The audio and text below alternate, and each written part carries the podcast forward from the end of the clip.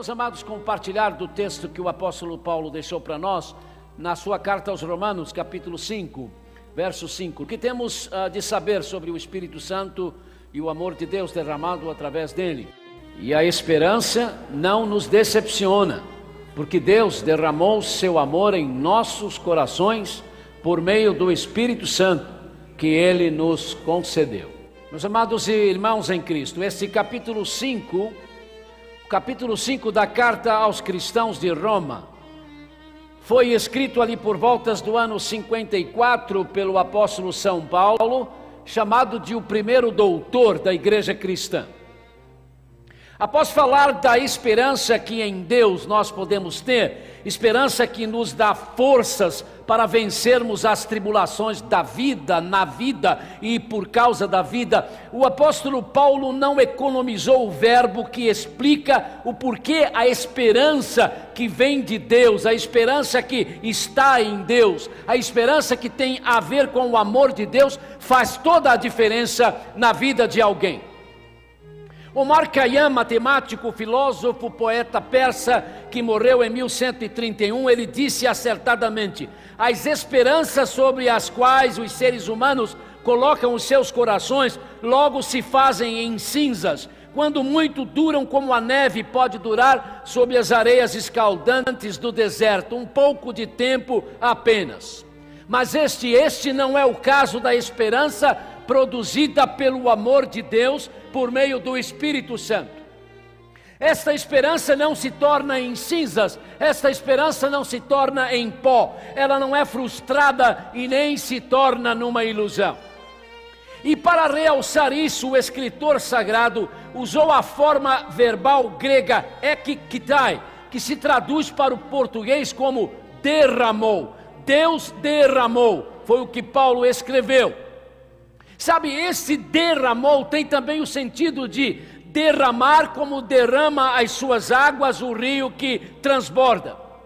Meus amados, o amor de Deus derramado em nossos corações por meio do Espírito Santo é como um rio que derrama as suas águas ao transbordar. Paulo disse que o amor de Deus foi derramado em nossos corações por meio do Espírito Santo, do Espírito Santo do Espírito Santo. Como cristãos, nós cremos, ensinamos e confessamos ser impossível, ser impossível compreendermos de forma adequada a Bíblia, o porquê e o para quê da igreja cristã, o como viver a vida cristã de forma produtiva e abençoadora sem a pessoa e sem a obra do Espírito Santo. A Bíblia nos ensina ela nos ensina que Deus é um só, mas que ele se auto-revela em três pessoas distintas. Estas pessoas se unem, mas não se confundem. Não há três deuses na, na trindade, como ensinam os sudemborgianos, e isso é politeísmo. Deus é um só, mas ele se manifesta ao universo, ele se manifesta aos seres humanos como Deus Pai, como Deus Filho e como Deus o Espírito Santo. O Pai não é o Filho e nem o Filho é o Pai, mas aonde está o Pai sempre está o Filho. O Pai não é o Espírito Santo e nem o Espírito Santo é o Pai, mas aonde está o Pai está o Espírito Santo e aonde está o Espírito Santo está o Pai. O Filho não é o Espírito Santo, e nem o Espírito Santo é o Filho, mas aonde um está, o outro está sempre.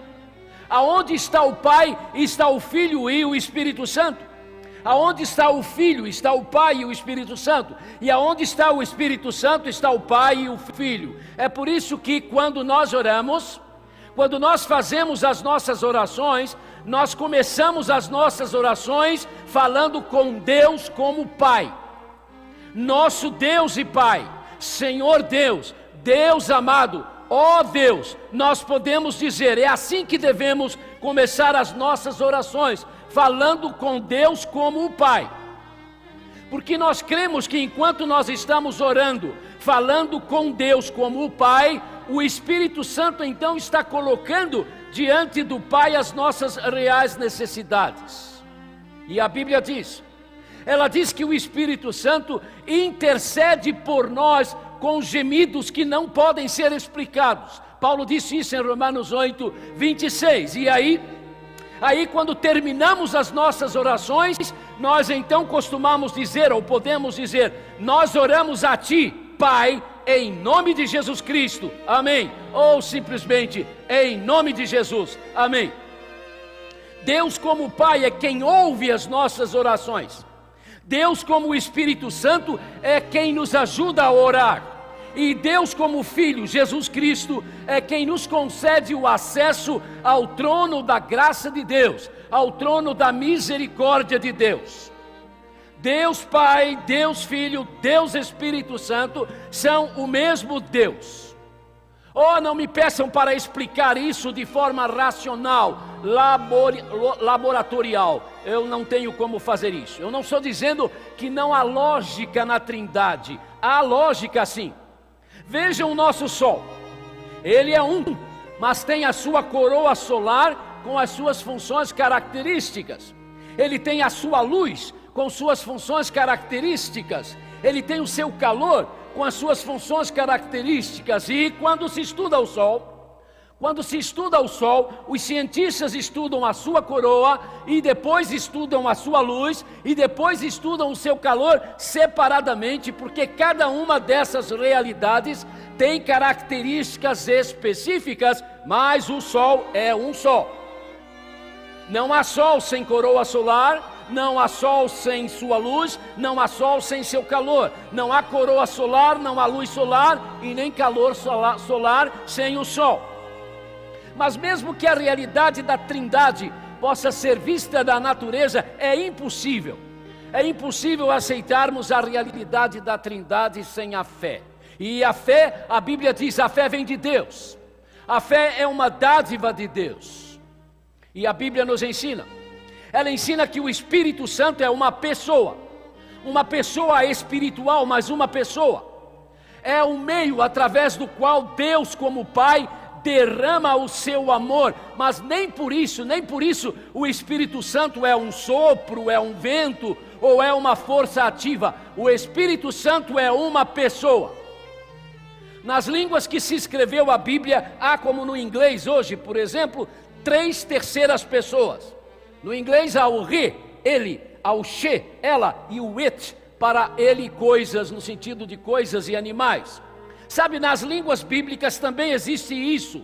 Há o ele, há o ela e há o neutro para coisas e animais. Mas sempre que o Espírito Santo, sempre que o Espírito Santo é mencionado na Bíblia, usa-se em relação ao Espírito Santo o pronome pessoal e nunca o pronome neutro.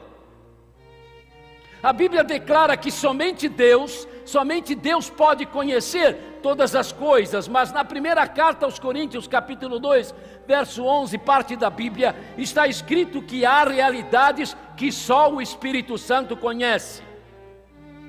Não há nenhuma contradição aí, o Espírito, o Espírito Santo é Deus, o Espírito Santo é Deus como o Espírito Santo. Sabe, o Espírito Santo é mencionado isoladamente cerca de 100 vezes no Novo Testamento, a segunda parte da Bíblia, e nessas oportunidades ele é chamado de o Espírito Santo. Quando Ananias e Safira nós conhecemos essa história, quando Ananias e Safira mentiram acerca de suas posses ao apóstolo Pedro, Pedro disse a eles: Por que vocês mentiram ao Espírito Santo? E continuando a falar com o casal, Pedro disse: Vocês mentiram a Deus. Quando o Senhor Jesus, Deus como um filho, quando ele esteve entre nós como seres humanos, ele era Deus, perfeitamente Deus, mas era ao mesmo tempo realmente um ser humano, ele falou sobre o Espírito Santo e disse que o Espírito Santo viria ficar com os crentes. E nessa oportunidade, nessa oportunidade, o Senhor Jesus explicou que entre as funções do Espírito Santo está aquela de convencer o mundo do pecado, convencer o mundo da justiça de Deus, convencer o mundo do juízo de Deus, e por isso, por isso, meus amados, é que sempre que nós pregamos o Evangelho, nós instamos as pessoas para que elas se deixem convencer de que são pecadoras. Nós explicamos, explicamos a todas as pessoas que todos nós, todos nós precisamos, por causa de Jesus, nos arrepender dos nossos pecados. Ou seja, nos arrepender dos nossos erros morais, éticos, espirituais, sociais, e nós precisamos deixar esses pecados por causa de Jesus Cristo, por causa daquilo que Jesus fez na cruz do Calvário. Mas nós lembramos, nós lembramos que nós não somos, nós não temos condições de convencer as pessoas que elas devem se convencer que são pecadoras. Por nós mesmos nós não podemos fazer isso. Nós ensinamos que para nos arrependermos dos nossos pecados, é preciso que o Espírito Santo de Deus interfira na nossa vida. Cremos e ensinando que, ensinamos que é o Espírito Santo quem faz isso. É Ele que pode me convencer que eu sou um pecador. É Ele que convence você de que você é um pecador ou pecadora e precisa se arrepender. É sempre o Espírito Santo. É o Espírito Santo quem pode me convencer então de que preciso de perdão e de que eu estou perdido se continuar nos meus pecados. Se eu sou muito ou pouco pecador, se sou muito ou pouca pecadora, isso são conceitos humanos e não são conceitos de Deus porque pela palavra de Deus, pela palavra de Deus, todos nós somos pecadores. A Bíblia diz, ela diz: todos pecaram, todos pecaram e estão sem direitos à glória de Deus. Não importam quais são os nossos pecados, todos eles, qualquer um deles, nos separa de Deus. Então, então é o Espírito Santo quem convenceu a mim, é Ele quem convence a você disso. É sempre o Espírito Santo quem pode fazer com que você se sinta desconfortável, quem sabe angustiado ou angustiada, até mesmo perturbado ou perturbada, para que você entenda, para que você entenda que a cruz aconteceu por minha causa, a cruz aconteceu por sua causa, que houve uma cruz no Calvário, para que eu e você pudéssemos ser perdoados dos nossos pecados. Oh, sim, eu sou um pecador e eu precisei muito do perdão de Deus por meio de Jesus. Você, você, você, você é um pecador. Você é uma pecadora, por mais certinho que você leve a sua vida, por melhor, por mais exemplar que seja a vida que você esteja levando na sua família, no seu trabalho, na sua escola, você é um pecador, você é uma pecadora e você precisa se conscientizar disso. Porque se você não se conscientizar disso, você vai ficar e viver separado de Deus. Você precisa querer o perdão de Deus. Você precisa desejar o perdão de Deus. E é nisso que entra o Espírito Santo. Porque se o Espírito Santo não vier e não bater em mim, não vier até mim para me convencer disso, eu não vou conseguir me convencer disso. Mas sabe, sabe, Deus é sempre um cavaleiro. E porque Deus é um cavaleiro, o Espírito Santo jamais vai chutar a porta do seu coração e arrombá-la. Não. Ele vai bater, vai bater e pedir para entrar. O Senhor Jesus diz: Eis que estou diante da porta do seu coração e estou batendo. Se você abrir a porta, eu vou entrar e cear com você. Apocalipse 3:20. Oh, não. Se pelo Espírito Santo, se pelo Espírito Santo o Senhor Jesus não se colocar diante da porta do meu coração, se ele não se colocar diante da porta do seu coração, Deus jamais entrará na sua vida. E você não terá o perdão dos seus pecados, e isso é uma tragédia colossal. Só que existe uma coisa extraordinária aí, queridos: é que o Espírito Santo o Espírito Santo tem todo o interesse do mundo em convencer, convencer você disso. Por isso, nós lemos no início que Deus derrama o seu amor por meio do Espírito Santo. Convencer que o Senhor Jesus está à porta do meu coração, convencer a você que Jesus Cristo está à porta do seu coração, é função do Espírito Santo de Deus, e o Espírito Santo de Deus tem todo o interesse em fazer isso, mas ele respeita muito a sua liberdade. O Espírito Santo quer entrar na nossa vida para nos tornar em filho e filha de Deus. quer nos convencer, como eu disse, que Jesus está à porta do nosso coração, da nossa vida, da nossa história, para nos fazer filhos e filhas de Deus. Essa é a função dele, do Espírito Santo, e o Espírito Santo quer ter liberdade para fazer isso. Sabe, Deus nos concede o direito de taparmos os nossos ouvidos ao Espírito Santo, é verdade. Eu posso fazer isso, eu não quero ouvir o Espírito Santo de Deus. Você pode fazer isso, não quero ouvir, não quero saber disso. Deus lhe dá essa liberdade, mas mesmo assim, mesmo assim, o Espírito Santo vem até nós, porque caso contrário, nós nunca nos arrependeremos. Bem, de repente eu posso querer continuar a ser controlado pelo meu ego, por minhas tradições, uh, por minhas crenças particulares ou por mim mesmo, e não quero, não quero outra coisa, então eu me recuso a ouvir o Espírito Santo de Deus. E como eu disse, Deus vai permitir que isso aconteça. Mas, mas se de repente eu percebo, se de repente você percebe que o que você está fazendo, que esse seu aprisionamento a essas suas tradições, a esse seu medo, a essas coisas que não deixam você ter um compromisso com Deus, se de repente você percebe que o que está acontecendo com você, na verdade não é o que você quer, porque no fundo você quer ter forças para se libertar do seu ego, do seu eu, aí você pode pedir a ajuda a Deus, você pode pedir a ajuda ao Espírito Santo, porque é o Espírito Santo de Deus que, através de Deus, vai derramar o amor de Deus no seu coração. E aí, e aí você vai ter forças para romper com aquilo que impede você de receber a graça do perdão de Deus em Jesus Cristo. E assim, e assim impedir que você seja condenado na eternidade por não ter, por causa de Jesus, reconhecido e se arrependido dos seus pecados. Com certeza, com certeza o Espírito Santo tem todo o interesse em me selar como propriedade de Deus para sempre. É isso que acontece, meus amados, é isso que acontece, meu amigo, minha amiga, quando nós nos deixamos convencer pelo Espírito Santo de Deus. Quando nós deixamos o Espírito Santo nos convencer de que por causa de Jesus Cristo eu preciso do perdão de Deus, e eu não quero e nem preciso mais viver sob o controle do pecado. É isso que acontece.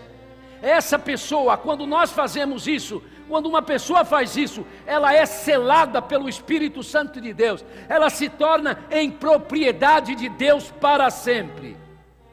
E quando isso acontece, quando eu e você nos tornamos em propriedades de Deus, o Espírito Santo passa a fazer parte da nossa vida.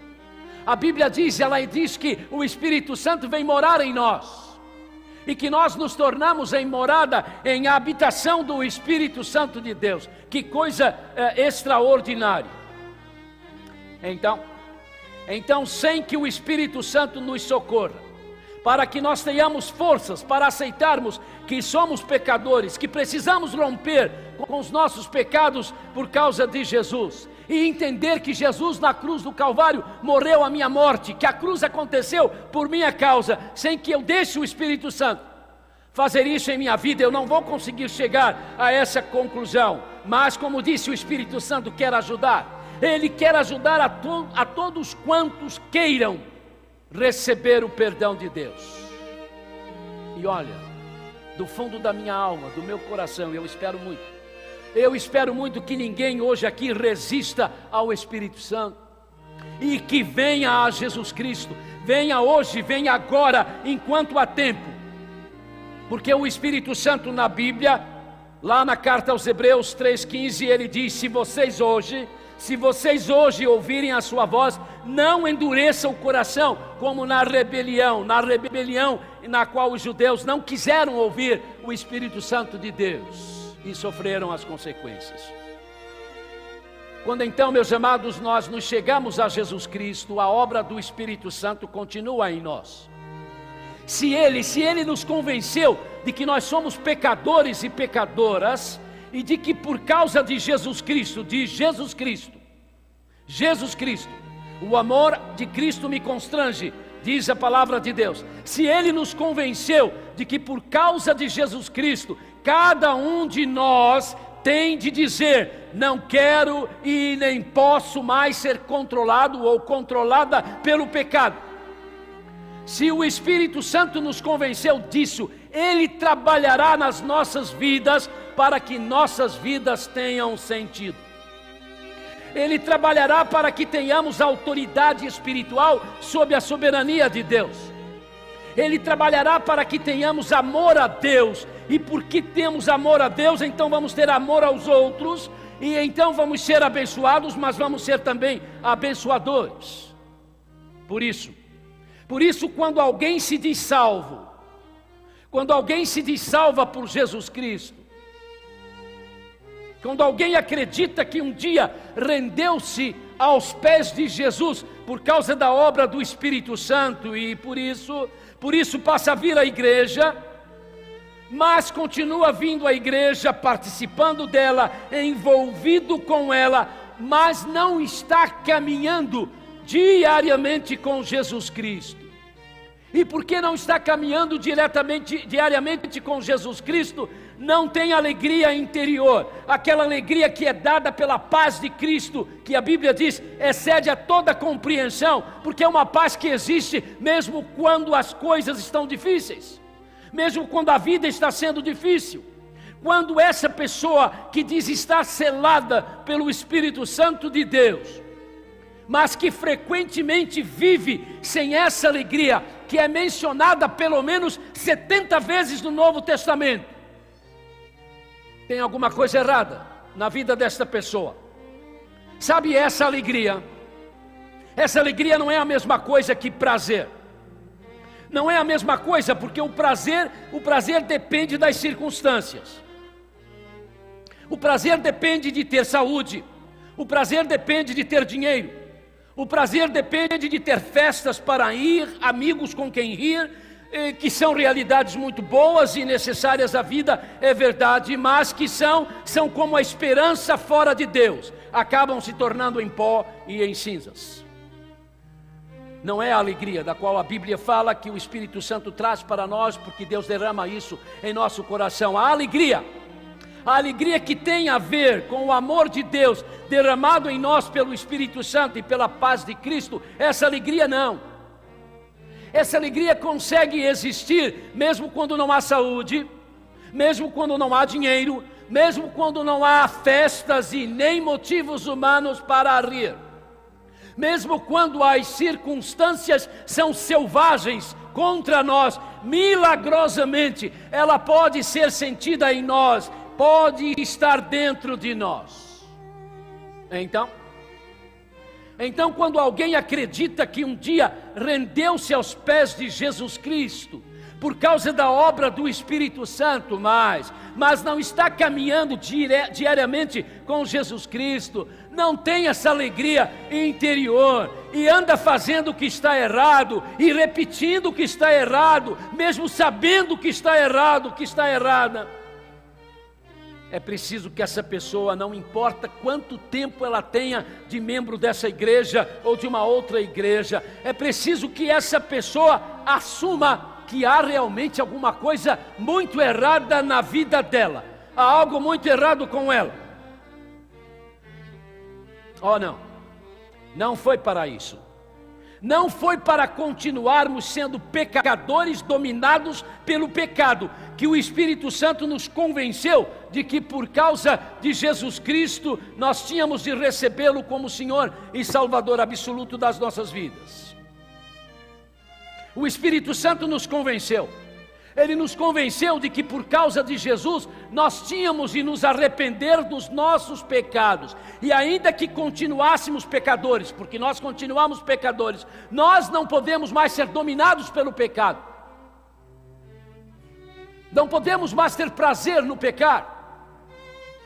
Pastor Tiago, hoje pela manhã, falou sobre isso, sobre a segurança do se estar salvo, mas ao mesmo tempo, não entender que a salvação é por si só, algo contra, com, completamente contrário a uma vida sem responsabilidade por causa do Espírito Santo de Deus. Então, querido e querida, se é isso que está acontecendo, se isso está acontecendo na sua vida, você se diz crente, você se diz salvo por Jesus Cristo, mas você está sendo e continua sendo dominado pelo pecado. Você continua dominando pelas, dominado pelas coisas que estão erradas, você não consegue se libertar dela. Você precisa parar e perguntar: será que eu estou mesmo convertido? Será que eu fui mesmo convertido ao Senhor Jesus Cristo pelo Espírito Santo de Deus? nessas situações ou nessas ocasiões, é preciso que eu olhe para a minha vida e me pergunte que tipo de vida eu estou levando. Uma vida que está produzindo o que a Bíblia chama de fruto do espírito, ou uma vida que está produzindo o que a Bíblia chama de fruto da carne. Cada um de nós precisa se perguntar, perguntar-se a si mesmo: minha vida está tomada pelo que é imoral, pelo que é ilegal, pelo que é superficial? Lá na sua carta aos cristãos da Galácia, o mesmo apóstolo Paulo, que escreveu o que lemos no início para começar essa nossa reflexão, ele falou do que ele chamou de fruto do Espírito, fruto do Espírito Santo. E ele nos passou a ideia de um cacho de uvas, o fruto da videira, e no qual há uvas, uvas do amor, uvas da alegria, uvas da paz, da paciência, da amabilidade, da bondade, da fidelidade, da mansidão e do domínio próprio. Realidades maravilhosas, não? Amor, alegria, paz, paciência, amabilidade, bondade, fidelidade, mansidão, domínio próprio. Realidades maravilhosas e que identificam as pessoas que realmente foram convencidas pelo Espírito Santo dos seus pecados e que, por causa de Jesus Cristo, por causa daquilo que Jesus fez por elas, elas então se converteram. No texto que lemos no início, o oráculo de Deus nos disse que Deus derramou o seu amor em nós, por meio do Espírito Santo. É isso mesmo, tudo começa com o amor. O amor é o centro de tudo, é a boa causa de tudo, é o cerne de tudo. A língua grega na qual foi escrita a versão do Antigo Testamento, a chamada Septuaginta, e o Novo Testamento, que nós chamamos de as Escrituras Sagradas Cristãs, há três palavras que podem ser traduzidas em português como amor. A palavra eros, que praticamente não aparece em nenhum lugar da Bíblia, mas que esta língua grega usava. Eros, que dá em português a palavra erótico, a palavra uh, erotismo. Esse é o amor sensual, é o amor que está preso apenas ao corpo. Mas há mais duas palavras, e essas duas aparecem com frequência na Bíblia: a palavra filia, que é o amor entre irmãos, o amor entre grandes amigos, o amor entre um marido e uma mulher, e a sua mulher, a sua esposa. E a terceira palavra, a terceira palavra é a palavra ágape, que é o amor sobrenatural. Esse é o amor de Deus, inspirado em Deus. E quando a Bíblia diz que Deus é amor, a palavra amor que aparece nesse texto é ágape.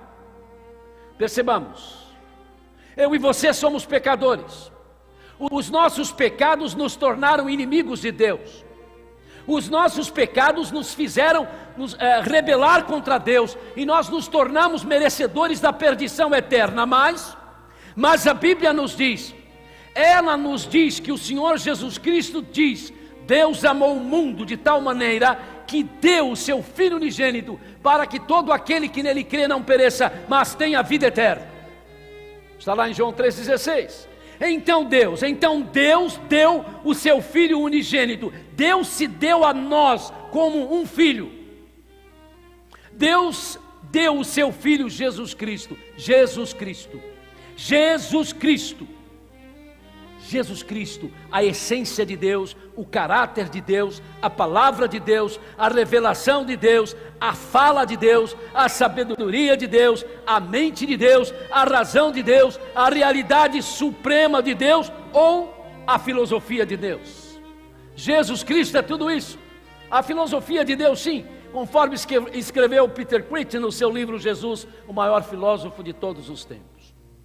Sim, meus amados, Jesus Cristo Jesus Cristo assumindo a forma humana, assumindo a natureza humana como um ser humano, ele veio para morrer a morte de cruz, a forma maldita de se morrer para que ficasse claro o que os nossos pecados podem fazer. Por isso é sempre importante, por mais desagradável que isso seja, mas é sempre importante nós nos lembrarmos da cruz. E imaginemos os pregos nas mãos ou nos pulsos de Jesus.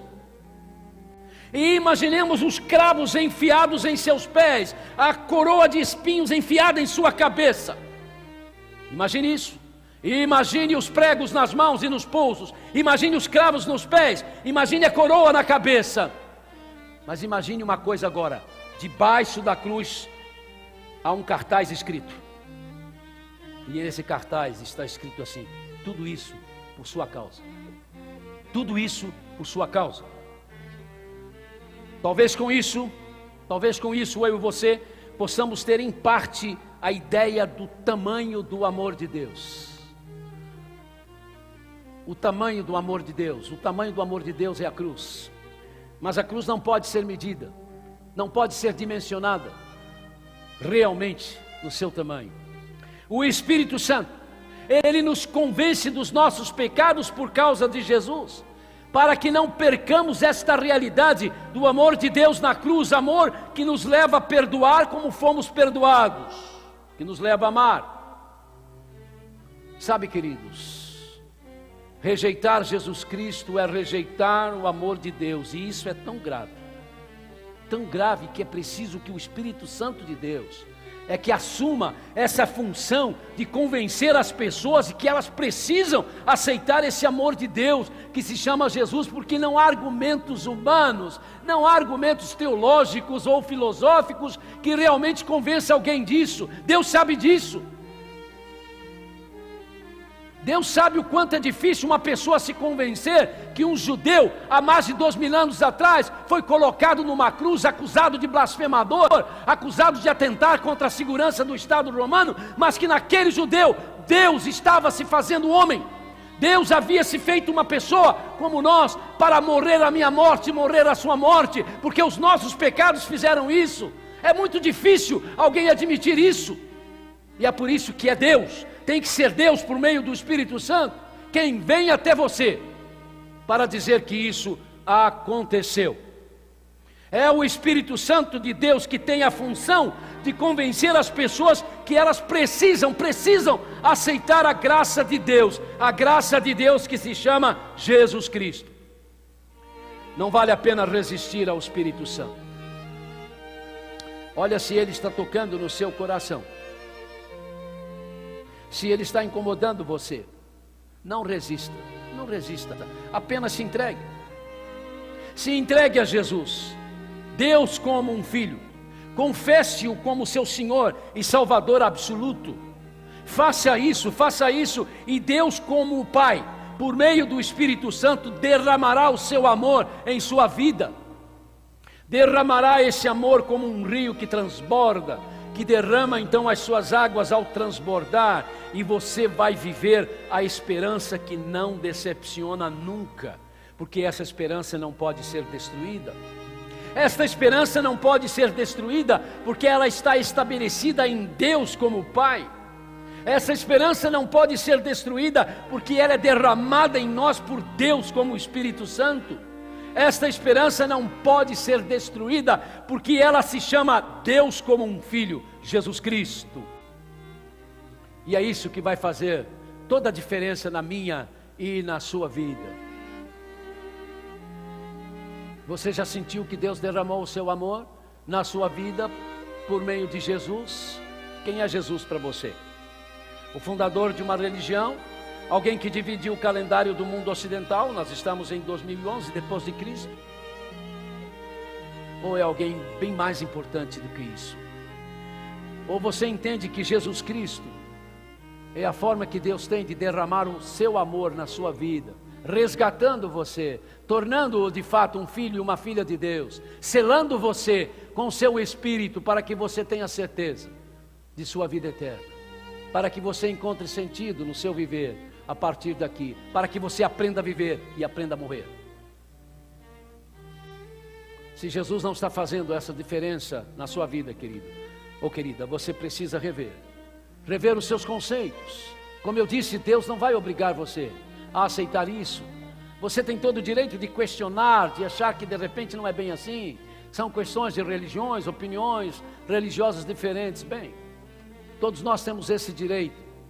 Por isso, queridos, é que nós cremos muito que é o Espírito Santo que tem que vir até você e tocar na sua vida, tocar no seu coração, tocar na sua mente, para que você possa então entender isso e não resistir mais ao amor de Deus.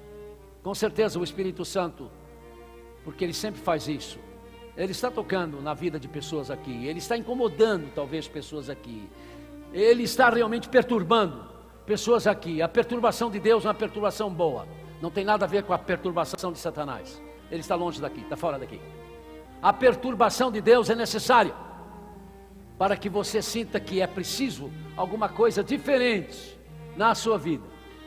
Eu gostaria agora que nós fechássemos os olhos e começássemos a orar. Se houver uma pessoa, qualquer pessoa aqui na minha, aqui na minha esquerda, no anexo aqui à minha direita, lá na galeria, se houver alguma pessoa que queira dar sua vida a Jesus, aonde você está, levante-se, não tenha acanhamento, vem aqui, o pastor gostaria de orar com você. Se você se sentir com dificuldades, fale com um crente do lado, ele virá com você. Não tenha esse acanhamento, querido. Jesus não teve vergonha de morrer por você na cruz do Calvário. Sabe, nós pintamos Jesus na cruz de uma forma muito romântica. Mesmo assim, nós sofremos como quando vemos, não é?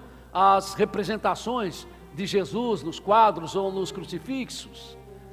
Mas foi muito pior do que aquilo. A lei judaica não permitia que se cobrisse, as pessoas ficavam nuas e faziam todas as suas necessidades físicas na cruz, porque não tinham mais controle do seu, do seu corpo. Jesus estava ali como um ser humano, querido, pagando pelo seu e meu pecado como um ser humano, e era isso que estava acontecendo com ele. Ele era uma figura mal cheirosa, indesejável, e tudo isso por mim e por sua causa. Não, ele não teve vergonha de passar por isso, porque ele ama você, porque Deus ama você. Então deixe o Espírito Santo falar com você nesse momento, no seu coração. E se ele falar, não resista. Venha e dê sua vida a Jesus. Você vai continuar tendo problemas, você vai continuar chorando muitas e muitas vezes. Haverá momentos que a sua vida vai parecer muito difícil, mas você nunca mais estará sozinho. Você poderá fazer suas as palavras que estão na Bíblia. Somos mais do que vencedores por meio daquele que nos amou.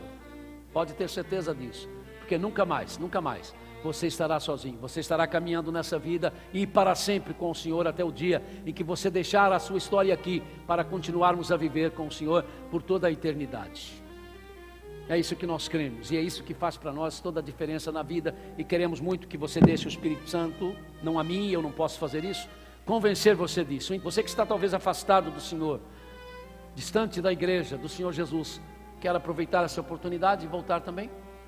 Vamos aproveitar. Há uma batalha que está sendo travada, irmãos, fora dos nossos olhos, que vocês não podem imaginar. Essa batalha tem a ver com Deus, Deus e os seus anjos, não, não compete, nós não podemos entrar nela, podemos fazer parte dela nesse momento aqui, porque essas pessoas estão enfrentando isso. Há uma batalha enorme pelas almas das pessoas, mas Jesus é mais do que vencedor. Então vamos permitir que nesse ambiente o Espírito Santo possa trabalhar. Vamos lá?